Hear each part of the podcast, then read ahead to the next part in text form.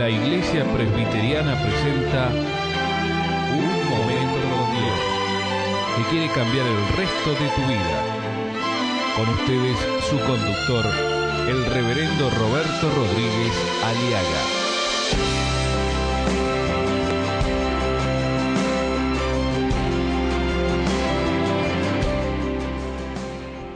El enojo es cruel, la ira destructora y la envidia es incontrolable. ¿Quién podrá sostenerse delante de la envidia? Nos dice en Proverbios 27.4.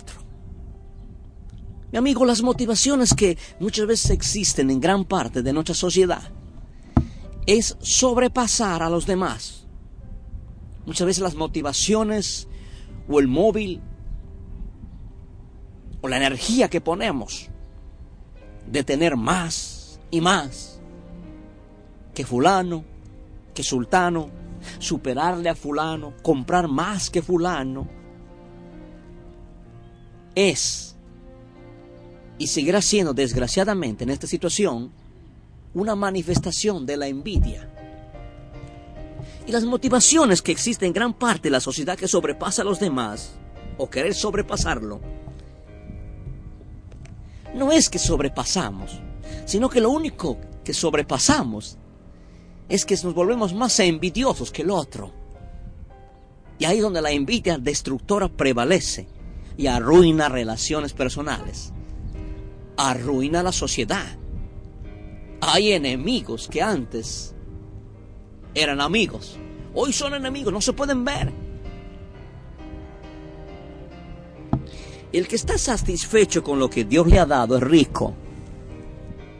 Cuando usted compra algo, cuando usted tiene algo,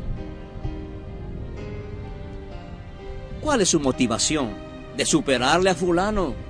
Al vecino, porque no puede ser que él se haya comprado semejante aparato y yo me quede siempre con este obsoleto del año 2000. Tengo que estar en el 2000 y picos. No sé qué siglo puede estar viviendo usted. ¿Qué es lo que usted hace cuando su colega de trabajo, su compañero de aula, le gana en todo aspecto de su vida? ¿Qué hace usted?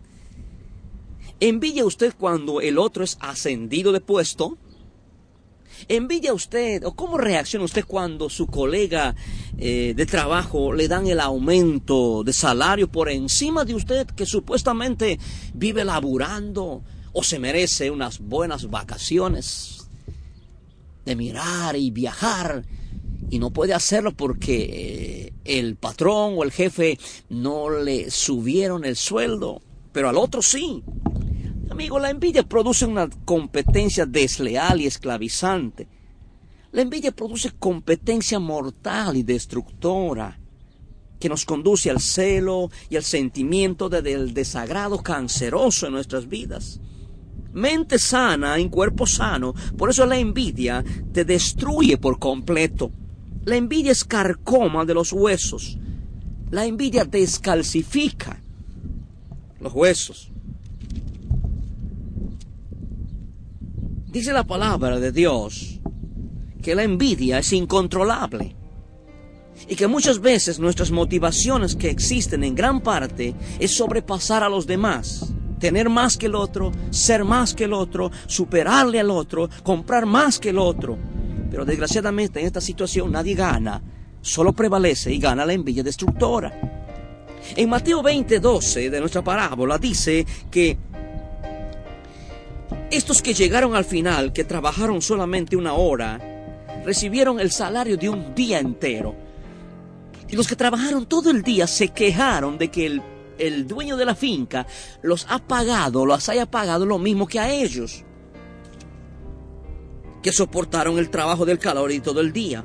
Pero el dueño le contestó a uno de ellos, amigo, no te estoy haciendo ninguna injusticia. ¿Acaso no arreglaste conmigo por el salario de un día?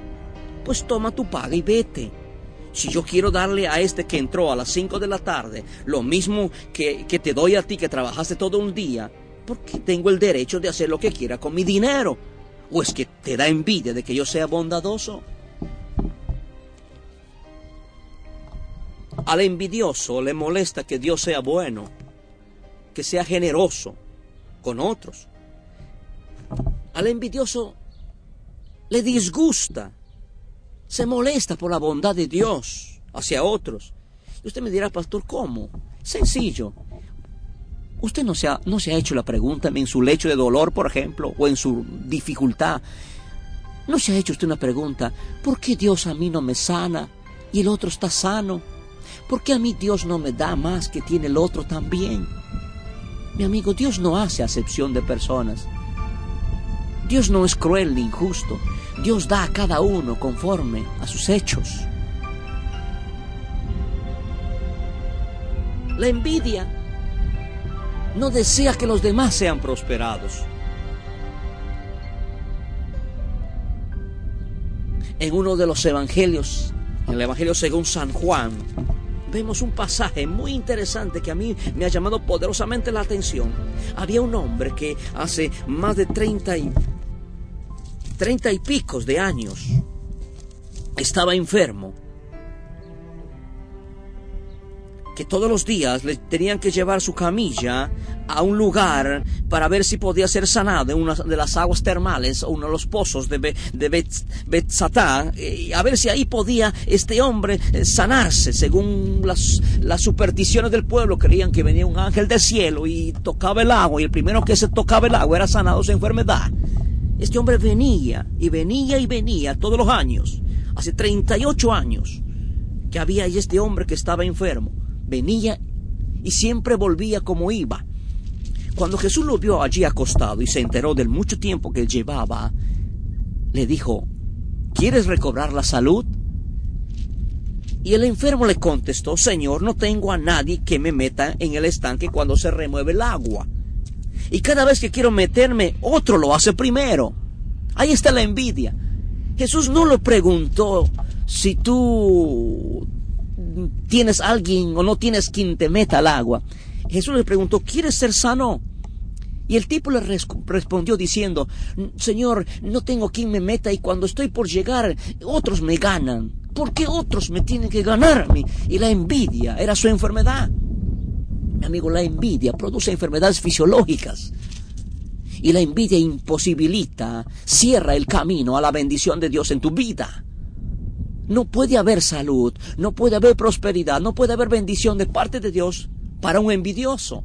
La envidia cierra no solamente la bendición de Dios, sino también cierra las posibilidades de que usted prospere sana y correctamente.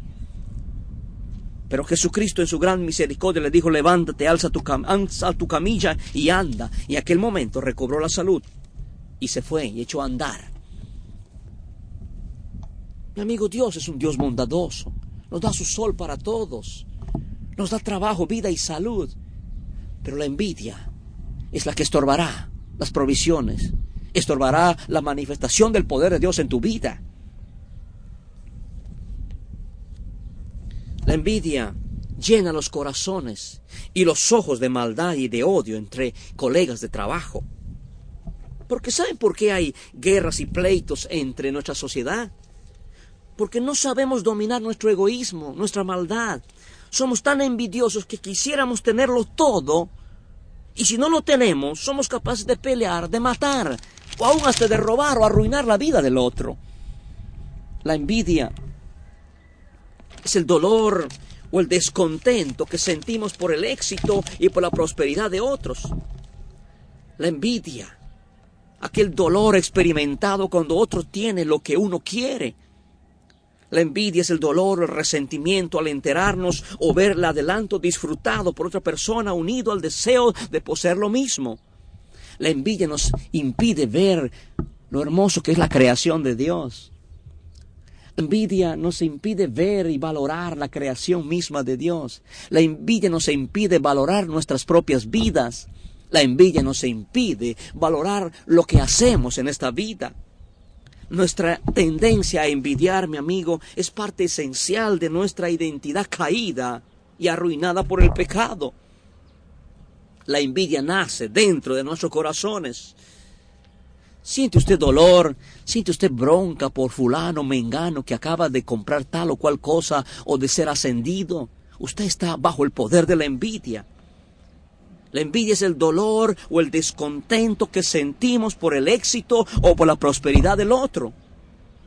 La envidia es el dolor experimentado cuando otro tiene lo que uno quiere tener. Y hemos hablado, estamos hablando que la envidia se manifiesta, se desarrolla destructivamente en círculos y en ámbitos bien definidos. Las envidias se manifiestan en, en las propiedades, en los que tienen más dinero. La envidia se mueve en los círculos familiares. La envidia se mueve en los círculos laborales, empresariales. Hay agricultores que envidian al otro por la cosecha que tienen. Algunos envidian por la lancha que compraron, por el bote que compró fulano. Envidian. Hay envidia en los círculos de los estudios. Hay, la envidia está arruinando a muchas vidas. Hay gente que vive enferma de envidia. Y la envidia trae problemas psicosomáticos. La envidia produce eh, enfermedades espirituales. La envidia produce enfermedades físicas. Hay gente que está enferma de envidia. Porque en el laboratorio, el análisis, no sale ningún eh, diagnóstico del médico. Es claro, porque la envidia está escondida en el corazón y el alma de todo hombre. La envidia no solamente está en el seno familiar, la envidia no solamente se mueve en el, en el, círculo empresarial, la envidia no solamente se mueve en el círculo juvenil, no solamente en el círculo religioso. Hay iglesias que viven envidiándose unos con otras y por eso no prosperan y Dios no lo bendice. La envidia también se mueve en los círculos de responsabilidad, de desempeño. En los gobiernos hay envidia, en las políticas hay envidia. En todo sitio hay envidia. Es un cáncer que está arruinando vidas enteras. Y saben, mi amigos, la única manera de salir de esa situación es confesar, reconocer y pedir perdón a Dios y recibir la limpieza de la sangre de Cristo que tiene poder. En Daniel 6, en el capítulo, en versículo 1 al 12, nos habla de que había un hombre llamado Daniel, un hombre, un hombre que había decidido mantenerse moralmente, éticamente y espiritualmente como un hombre de Dios.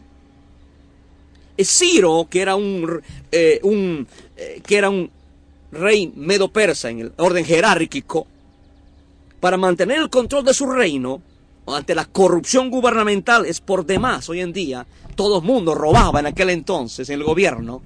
Daniel era un empleado de este hombre. Pero este hombre jamás tocó un centavo, un, céntimo del tesoro del gobierno. Entonces, ¿qué pasó? Empezó a ser envidiado por los demás. Porque no estaba, no competía en la, y no se inmiscuía en la corrupción de los demás políticos o miembros que desempeñaban una función dentro del gobierno del eh, rey medo persa del, rey, del jerárquico Ciro. Daniel era uno de ellos, pero este tipo brillaba más que todos, porque decidió en su corazón no contaminarse y no robar y no tocar nada de lo que no era de él. ¿Y sabe qué produjo esto? Produjo adversarios envidiosos.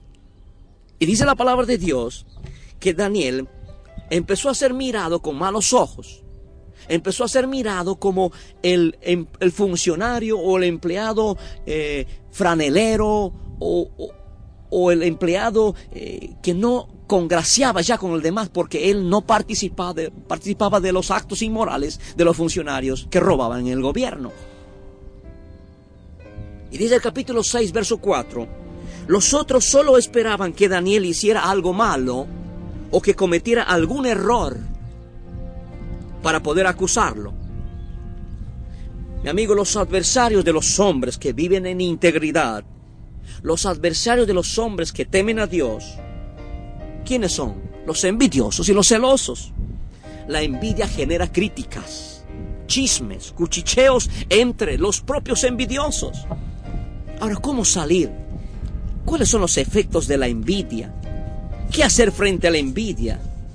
Mi amigo, la envidia produce, deteriora la salud, produce desgaste, corroe y carcome los huesos. La envidia llena de tensiones, nervios o hipoglicemia temporal y mucha gente que sufre esta enfermedad, producto de la envidia. La envidia también trae productos psíquicos, fatiga crónica, produce irritabilidad como modo de vida, insomnio, depresiones, angustia, ansiedad, nace de la envidia. No solamente hay problemas fisiológicos, psicológicos, sino también sociológicamente. El envidioso es una persona que vive en la total y absoluta soledad familiar o al aislamiento o una vergüenza social. Y no solamente eso, la envidia produce también efectos espirituales. La envidia es pecado. No solamente es un no solo es un desorden mental, es también obra de la carne, de nuestra naturaleza pecaminosa. Y hay juicio de Dios sobre el envidioso. Es un pecado. Mi amigo, hay que reconocer nuestra envidia. Hay que pedir perdón. Hay que ser honestos. La envidia te está arruinando la vida. Y sabe que mi amigo, hay solo una manera de salir. Es abriendo el corazón a Cristo, aceptándole como Salvador, como Señor. Porque Cristo fue clavado en la cruz por nuestros corazones envidiosos. ¿Por qué no le dice al Señor, Señor, te recibo, te acepto como mi Salvador, como mi libertador, y quita de mi corazón esta envidia que está arruinando y corrompiendo y corroyendo mi vida, mi salud, mis emociones, y aún me ha llevado a vivir en un estado de soledad y de miseria. Señor Jesús, te recibo como Salvador y Señor de mi vida. Líbrame, porque solo tú eres mi esperanza de gloria, desde ahora y para siempre.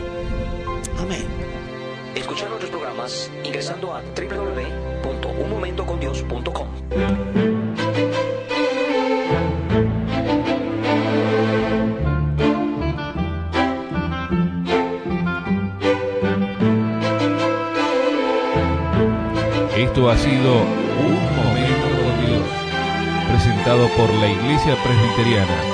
Y te invitamos a sintonizarnos mañana en este mismo horario.